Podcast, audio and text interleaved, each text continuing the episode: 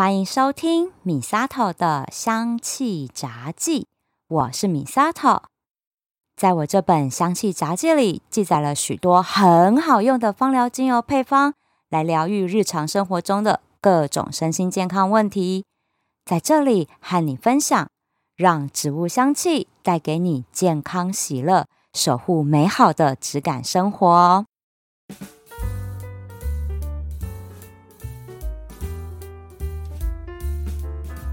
最近的 Me Too 运动啊，把非常多的衣冠禽兽都给揪出来打回原形了。我真的哈很希望借由这场运动，能够让男生学会怎么样尊重女生，不要动不动在那边开黄腔，要动手动脚的。我今天也没有爆谁的料，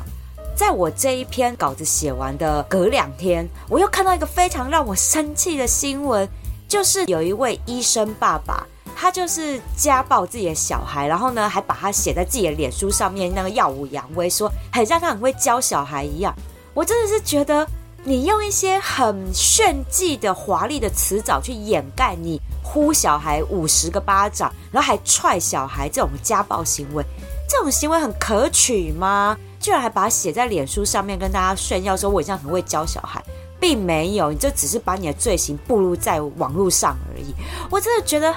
很很很过分呢！你明明知道打小孩这样的家暴方式会让小孩在内心深处留下阴影，你怎么还会用这样的方式？这个真的是知法犯法啦！被骂真的是应该，真的是应该。那我今天呢，其实也不是要讨论家暴啊，或性侵啊，或性骚扰这一类的事情，不是。在这一次的事件里面，引起我注意的，其实是黄子佼的事件。因为他就是大家知道，就核弹级的爆料之后，然后把所有人给牵下水。我真的觉得他在那个当下已经情绪失控了。那他说，每一个人的过往都有一些创伤，都有一些伤痛。对，这句话他说对了，的确每个人都有创伤，但是这些创伤都不构成他要去伤害别人的这个理由。不论是家暴自己的小孩，还是你去性骚扰、性侵害别人，这都不是理由。但是大家，你们有没有发现，很多做出伤害别人行为的人，其实他们都有深可见骨的心理创伤。这些心理创伤其实都是在人格养成的阶段，也就是童年的时候，他们被伤害了。这些从小被伤害的人，可能在那个当下他不懂这叫做伤害，就像一个从小被家暴的孩子。那他很有可能就会以为他全班的同学每天回家都跟他过着一样被家暴的生活，因为他不知道什么叫正常的生活，所以他就觉得可能所有人每天晚上回家都被打到死去活来，这是正常的。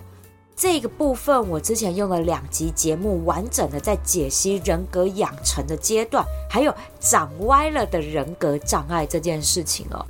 今天想要借由引起大家重视的这两起社会案件哦。我来跟大家分享童年创伤对人的影响到底有多大。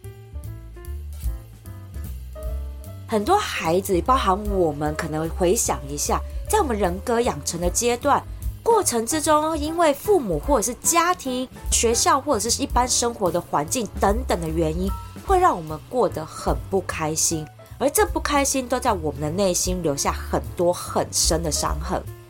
但是这些孩子还有我们，其实都很努力，没有让自己长歪掉。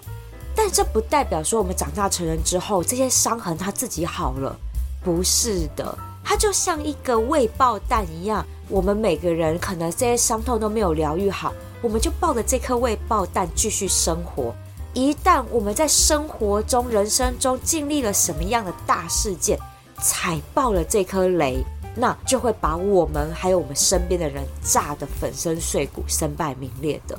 就像黄子佼这样，他的确内心有非常非常多的伤痛。那在这次的事件真的也是踩爆他的雷，但我得说，有因就有果，自己种的因，最后一定会尝到恶果的。我这边想要分享一位心理学专家纳丁哈里斯医生，他是专注在疗愈人们童年创伤这件事情上面哦。那他出了一本书，就是我今天想要跟大家分享的心理学效应，叫做深井理论。就是《七夜怪谈》里面贞子爬出来的那口井，深井理论。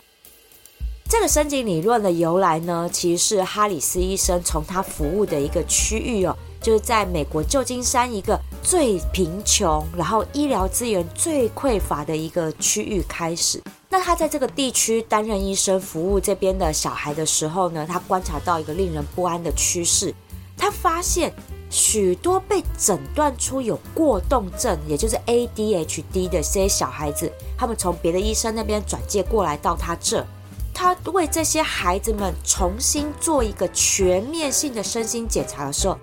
他发现他没有办法明确的诊断说这个孩子到底是不是真的是过动症 ADHD，因为医生他去了解了这些孩子们背景，他发现大部分的孩子都经历过非常严重的心理创伤，包含了被父母亲或者是大人的虐待，长期在家里受到严重的忽视。就是把这个孩子当空气人这样子，然后或者呢是跟有精神疾病还有物质依赖症的父母长期生活，医生其实都隐隐约约察觉到这些孩子的身心状况是由其他原因来引起的，但是他说不上来到底确切的原因是什么。那在这一连串追寻真相的过程中，他回想起当初他在攻读公共卫生硕士学位的时候，一位教授说过的一件事情。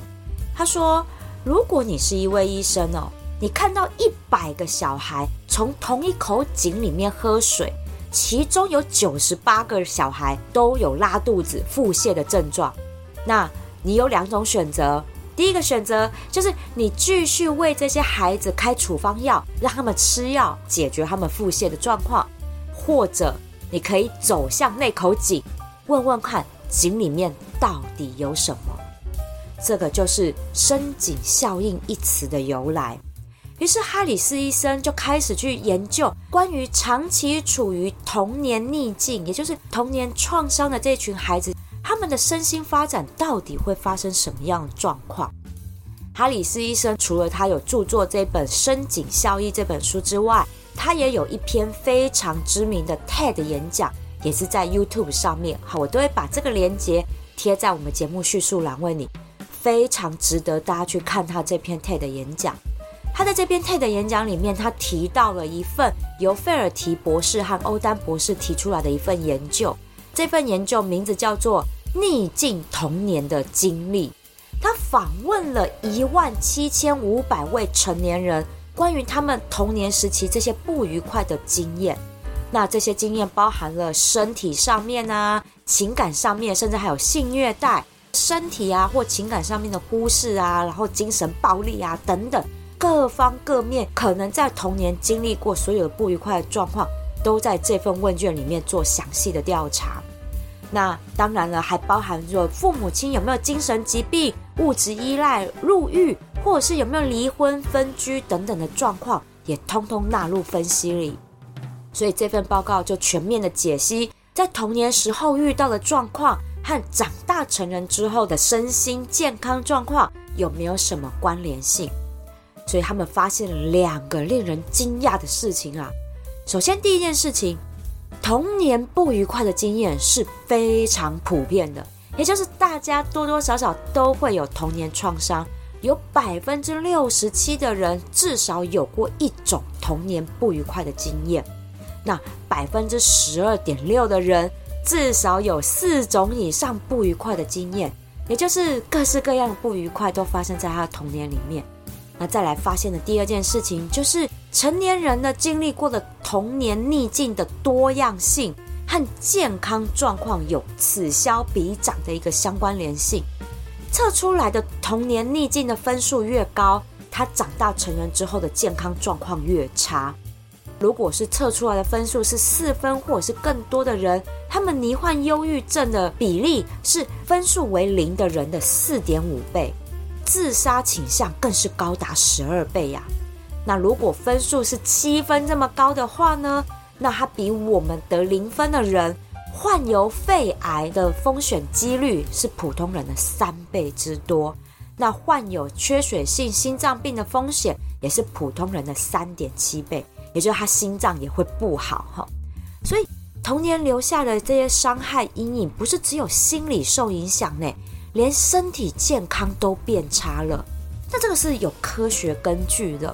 大家可能会想说，很正常啊。啊，这些童年受过伤的人，长大之后就很容易也是会变得比较颓废一点。比如说抽烟喝酒啊，好，甚至是吸毒这一类做出伤害健康的行为，这个不是很常见吗？所以他健康变差，都是因为这些坏行为造成的。但是哈里斯医生用科学事实来证明了，童年时候遇到的这些身心创伤，是会严重的影响儿童大脑和身体发育的。怎么说？这些的童年创伤呢，会直接影响到我们大脑的伏隔核，埋伏的伏，间隔的隔，伏隔核。这个伏隔核是大脑在主管快乐还有奖励机制有关的一个处理中心哦。这个大脑区域的发展会和物质依赖有关，例如会不会有酒精依赖啊，然后抽烟、吸毒等等。都和这个大脑区域的发育是有关系的。那再来呢？童年时候的创伤会压抑我们前额皮质的发育，这个区域呢，就是和我们冲动控制还有行动力有关的，同时也会对于学习能力是有决定性影响的。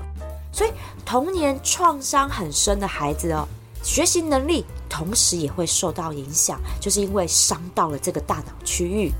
那如果有受到童年创伤的人，大脑去做核磁共振扫描的话，就可以发现这样的人，他们大脑的杏仁核和一般没有创伤的人，他们的杏仁核就有明显的差异。这个就是核磁共振拿出来 A B 比对就看得出来的。而这个杏仁核呢，它是主管大脑恐惧反应的一个中心。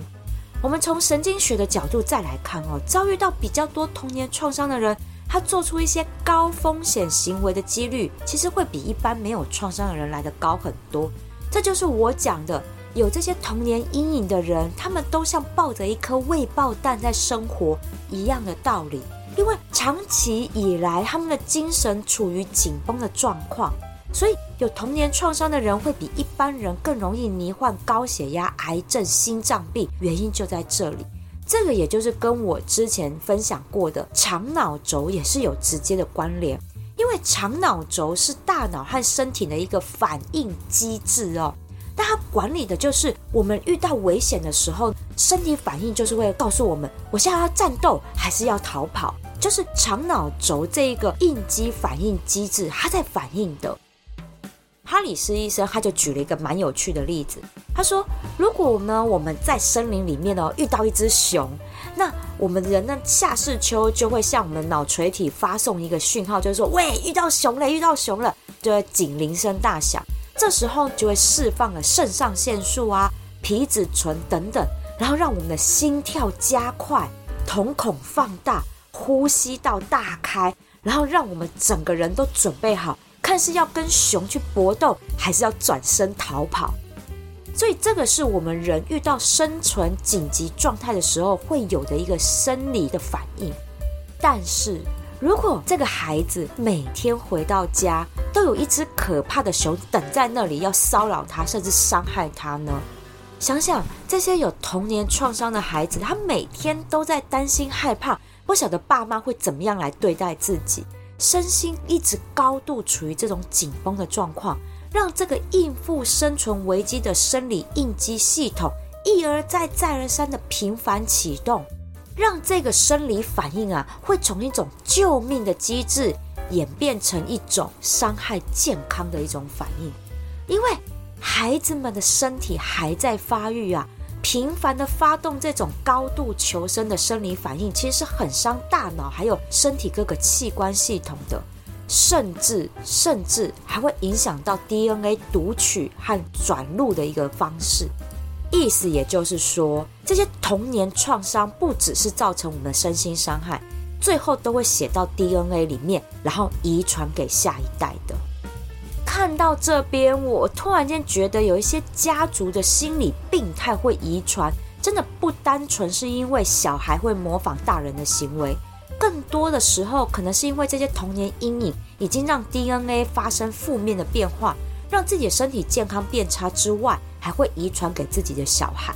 这个是一个很可怕的事情诶，我觉得这个比遗传贫穷还更绝望，因为这是打从 DNA 就拥有了这个家族的负面能量了，你知道吗？这个有有一种家族诅咒的感觉了，我觉得。只有自己意识到这件事情，靠自己转念才可以打破这种恶性循环，让自己从中解脱。所以我才会说，那个打小孩的医生爸爸真的非常不应该就是这样。或许他会说：“哎呀，我从小时候谁不是这样子被打长大的？”但是被打要有度。我觉得是打小孩是这样，我们小时候也会被打，但是要因为什么样的事情打？你打一下两下，或者是说你就打手掌心、打屁股这一些，伤害力不是那么大。你怎么能用脚踹呢？怎么能呼巴掌？这边是脑诶，你知道吗？啊，所以我我觉得，如果你的脾气不好，你知道你可能摆脱不了童年的阴影，那就不要生小孩啊。像我就觉得就是一个我会打小孩的人，那我就觉得我何必生小孩出来，然后让他觉得我在虐待他，我没有办法好好对待小孩，然后。我还要硬要生一个小孩，这样，然后让我们彼此都过得很悲惨的人生，何必呢？我们控制不了自己的情绪，就不要生小孩嘛，对不对？你让你的这样的一个负面能量，然后又遗传给你下个小孩，然后你们家族就有这样一个恶性循环，这样对吗？你是一个医生，你不是更应该要有这个意识，知道这件事情其实是一个很可怕的恶性循环，你应该要从你开始打破。你应该要学会怎么样控制自己的情绪，而不是用这样的方式，然后呢，写在公众平台上面，然后让大家觉得说，哦，其实打小孩这件事情是可以被合理化的，并没有，好吗？你这叫家暴的等级了。我觉得打小孩要有度，你可以处罚小孩，毕竟做错事情就是要处罚，但是这要有度，不要以为哈，你用一些华丽的辞藻就可以掩盖你家暴的事实。我真的觉得这是太恶劣了。所以这也是我又看到了另外一位知名的讲师，也就是王永福老师。因为我有订阅他的电子报，呃，大家也可以听听王永福老师的 podcast，因为我觉得他分享了非常多他的理想。然后他电子报里面也会写一些他跟小孩的互动。最近也就有分享了小时候的童年创伤带给他的一些影响。王老师他就有意识到他这样的一件事情，就是让他可能没有办法控制自己的脾气，所以他有意识到这件事情，他就开始想办法让这个阴影不要影响自己的家人，还有他自己的人生。所以我觉得这才是一个非常正确的一件事情。我们人呐，真的，一生之中都会有不同的心理创伤，那我们要学会的是去疗愈这些创伤。而不是说眼不见为净，不承认它就是一个伤口，然后放着这些伤口不去管它，烂在里面都不自知。那哪一天这个未爆弹爆了，那受伤的还是自己，然后还是身边亲爱的家人。我真的觉得要去疗这些心理的伤啦。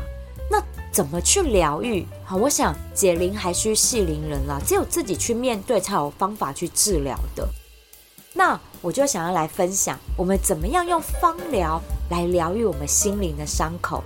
如果呢，你是那一种真的因为过往创伤，然后心里面过得很苦的人，那我相信你闻到了这一支植物精油的香气，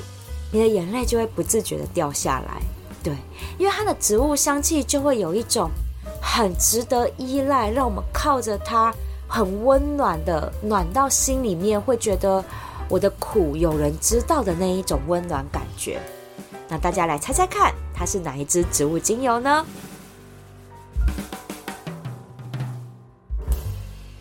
答案是永久花精油啦！这一支精油啊，我在之前的一集节目叫做《心碎症候群》的时候，我就有介绍它，它就是专门治疗心理内伤的一个首选精油啊。大家都知道，它是知名的保养品牌主打的明星保养成分，就是来自意大利的布雕花蜡菊。所以我们就知道，永久花它在肌肤保养上面有非常好的抗老修护的作用，还有抚平细纹、拉提肌肤这样的一个神奇效果。所以呢，它非常适合拿来调成脸部保养乳液的。以上都是来自于广告词。但是呢，真的还蛮推荐大家可以试试看用它来护肤，你就会发现它真的有这种神奇的功效。那芳疗里的永久花，其实一直到了一九六零年代才正式的加入我们芳香疗法的行列哦。它的香气呢，就很像我们桂圆莲子汤里面的桂圆香气。虽然花是从意大利来，但是香味带着中国风，有点甜又不会太甜的香气。闻起来是真的很疗愈人心。之前呢，我在心碎症候群那集节目里面就分享到，我是在工作职场上面遇到了重大的心理创伤哦。那个时候真的是每天哭着入睡的，真的就是哭的睡着。那能够让我安稳入睡的，就是永久花这个甜中带点苦的香气哦。那永久花里面呢，有一个非常特殊的化学分子，叫做意大利酮。这个意大利酮在生理疗效上，它就有很好的活血化瘀的作用，像是撞到膝盖啊、撞到手肘、OK 有没有淤青，或者是常常给人家刮痧后拔罐有没有？我们就可以用永久花调成按摩油，就来帮忙做活血化瘀，把这些淤血都给化开。那还有哦，如果你身上有一些陈年的疤痕，也可以用永久花来淡化一下。尤其是脸上的痘疤哦，我觉得它在消痘疤、淡痘疤的效果其实是还蛮不错的。所以呢，用在肌肤保养上面，真的永久花是一个非常好的一个保养的精油呢。好，也就是我那一次的心理创伤，我觉得永久花它在疗愈心灵上面的内伤，哈，真的是非常非常好的一支精油。尤其是像是遇到童年创伤的人。其实心里面的那个淤伤啊，不只是很严重，时间还过了非常非常久。有的时候又在我们成年之后的遇到一些事情，又会让我们这旧伤复发，心情更难平复。这也就是为什么我会觉得黄子佼他这次会爆炸到牵扯到那么多人进来，他当下情况我就觉得是这样，这些事情让他旧伤复发，就一次就爆了。这个时候，永久花它这温柔的香气是可以帮助我们慢慢的把内心里面的这些伤口都给疗愈，然后把这些瘀都给排出来，真的是一点一点排，可以帮助我们慢慢的走出我们这一些，唉，心难平的这些地方哈，这一些我们的坎呐，我得这样说，真的是帮我们过那些我们一直过不去的这些坎。那我们再说回来哈，哈里斯医生他在了解了童年创伤对身体健康造成重大影响之后，他就在书里面提到了六大治疗的方法。那这六大方法呢，就涵盖了生理、心理还有人际互动这三大部分，分别就是睡眠、心理健康，然后要有健康的人际关系、运动、饮食营养要均衡，还有正念。这件事情，那医生是认为啊，我们从这六个方向来调理身心健康，是对于长期受到童年创伤，那那个有伤害的长脑轴，也就是我们讲的生理应激系统，是有修护和保养的作用的。长期往这六个方向去调理的话，可以逐渐恢复我们身心的健康。我觉得哈，不只是有童年创伤的人要从这六个方向来照顾健康。我们一般人都要，真的，因为我们现代的人的生活都是处于高度紧绷的压力下，哎，搞不好带给你心理创伤的就是你办公室的同事还有主管呐。你每天进到办公室，就像进到森林里面的那些熊一样，对不对？很烦呐，因为我们是要在职场上求生存的。每个人真的都有每个人的压力，所以。保养自己的压力反应系统就变得非常的重要。那芳疗呢，都可以在这部分的项目上面帮忙维持健康哦。那像是睡眠的这个项目，我们刚刚就有提到了，可以熏香永久花精油来帮助自己好好入睡，修护心灵上的伤口。那心理健康呢，我们就可以用柑橘类的精油喽，像是佛手柑呐、甜橙这类阳光系果香。为自己的心灵补充正能量。那正念的部分呢？这个之前我也有一集节目专门分享它。那这个我们就可以用乳香、迷迭香、柠檬、胡萝卜籽这一些可以帮助我们集中注意力的植物精油，帮助我们自己可以专注当下。那另外的几个项目，像是人际关系、运动、饮食要均衡，哈，这一些芳疗就比较没有那么正相关的，可以帮助到他。但是呢，比如说像人际关系，我们可不可以调一瓶带着自己个性的香水，来衬托出我们自己的气质，同时呢，也稳固我们的气场，在人际互动上呢，我们就不会显得非常的害怕，好，或者是容易被欺负这样子。那像是运动呢？好，运动这个项目完哈，全身酸痛，我们是不是也可以用一个精油按摩油来帮助我们自己放松一下？如果你心情不好，想要吃东西发泄，之前我也有在一集讲到饮食成瘾的部分，我们想要靠吃东西来发泄自己的负面情绪，这时候天竺葵精油就可以帮助你放下手边的食物。我们想要发泄负面情绪，我们就可以去运动一下嘛。好，是不是这样也比较健康啊？对不对？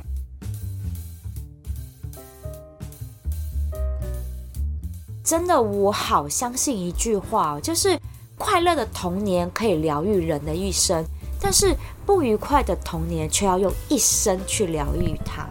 虽然呢，我没有什么童年创伤，但是我觉得要养出一个没有童年创伤的孩子，真的是要花非常非常多的心力。啊，我就觉得我真的没有那个耐心，所以我真的一点都不想要生小孩。我真的很佩服，我真的也很敬佩，就是有孩子的大家，真的现在养小孩真的不容易。而且我发现呢，现在的孩子们很多其实都是高敏感族群呢，他们都好敏锐哟。所以要照顾这样的孩子，真的又是不容易。而且啊，像我们大人，我们有我们自己的生活要过。很多的时候，我们自己在职场，还有在自己的婚姻上面受了伤，平常讲了都自顾不暇了，我们还要照顾孩子的快乐，让他没有阴影，真的很难。我觉得真的很难，所以我真的非常佩服当爸妈的各位，真的由衷的佩服你们。所以我觉得今天的这一集节目啦，我除了参考了《深井效应》这本书哈，我也很推荐大家去看。真的有的时候，我们内心里面的一些伤痛，或者是亲子之间的一些摩擦，你觉得就是一个坎，这中间造成你们沟通的鸿沟。我觉得《深井效应》这一本书，或许真的都能够帮助你们找到一些解答的。那刚刚我有提到了哈里斯医生的 TED 演讲，这篇真的很值得看，我也会把链接贴在节目叙述栏位，让大家可以更完整的了解到。深井效应带给我们的身心障碍有哪一些哦？喜欢我的节目，请记得按下追踪订阅，回馈五星评价或按个赞，给我一个鼓励吧。